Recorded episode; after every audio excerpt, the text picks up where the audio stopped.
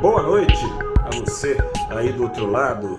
Eu sou o repórter Gustavo Ferreira do ValorInvest.com. Começa agora mais um saldo do dia, dia 1 de dezembro de 2021, o fatídico dia em que o Ibovespa retomou a emblemática faixa dos 100 mil pontos em um dia em que esfarelou a paçoquita.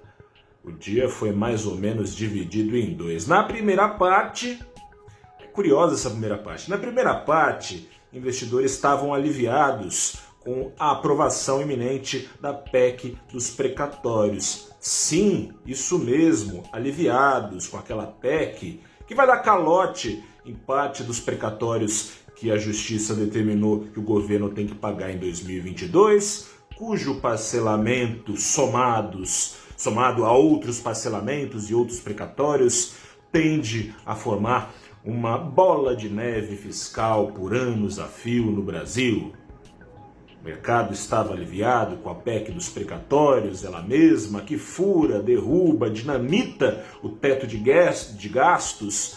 Eu ia falar teto de Guedes, né? É, bom, teto de gastos para colocar outro maior, convenientemente maior em seu lugar. Não durou nem quatro anos direito o teto de gastos, que era para durar 20 no décimo ano, ia ser reformado se fosse o caso.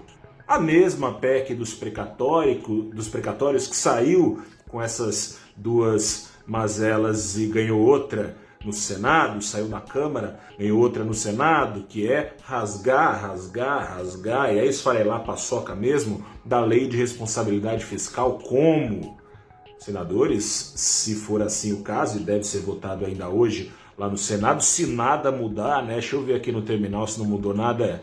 Então, tá aqui no terminal do Valor Pro 18,38, Bezerra, que é o relator da PEC, dizendo: estamos fazendo um ajuste final na PEC dos precatórios, no texto. Vamos ver que ajuste é esse, enfim. Se, se esse ajuste não mudar, o que eu ia dizer aqui, rasgada a lei de responsabilidade, porque gastos sociais definidos até 2022 não vão precisar estabelecer, é, pela lei, estabelecer qual será a fonte de custeio nova ou qual será o corte é, de gastos para que pague esse novo gasto social. Veja só que beleza, dinheiro não cai do céu, não cai do céu, endividamento do governo pode ir para casa do chapéu, então, ao longo dos próximos anos. Mas o mercado estava aliviado porque a média do mercado acredita que poderia ser ainda pior, não sendo aprovada a PEC dos precatórios e o botãozinho do estado de calamidade. É, caso fosse apertado pelo governo, que, bom, se vai ter um teto de gastos convenientemente mais alto sobre a cabeça do governo, com a PEC, sem a PEC, teria o céu sobre a cabeça do governo. É essa visão prevalecente. Com a PEC, então, todo mundo aliviado e Bovespa chegou a subir nessa primeira parte de pregão mais de 2%. Mas aí, meu amigo, Jerome Powell, o banqueiro dos banqueiros, presidente do Banco Central americano, abriu a boca e reforçou o que disse ontem.